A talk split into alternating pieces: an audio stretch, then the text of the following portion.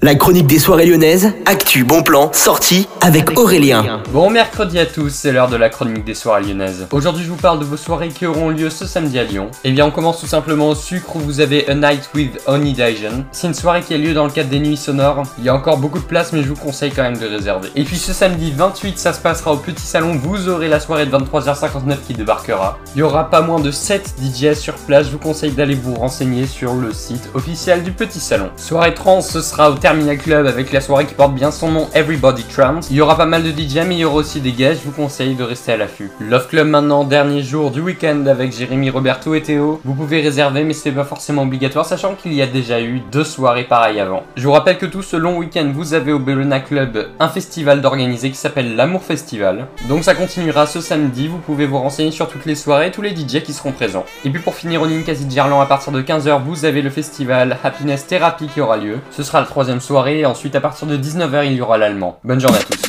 La chronique des soirées lyonnaises avec Aurélien. Vivez les plus grands événements lyonnais avec Millennium FM. Concerts, soirées, idées de sortie. Profitez des meilleurs bons plans à Lyon avec Aurélien. Le rendez-vous des Gaunes tous les jours à 8h20, 12h20 et 17h20 sur Millennium. Millennium, la radio électro 100% lyonnaise.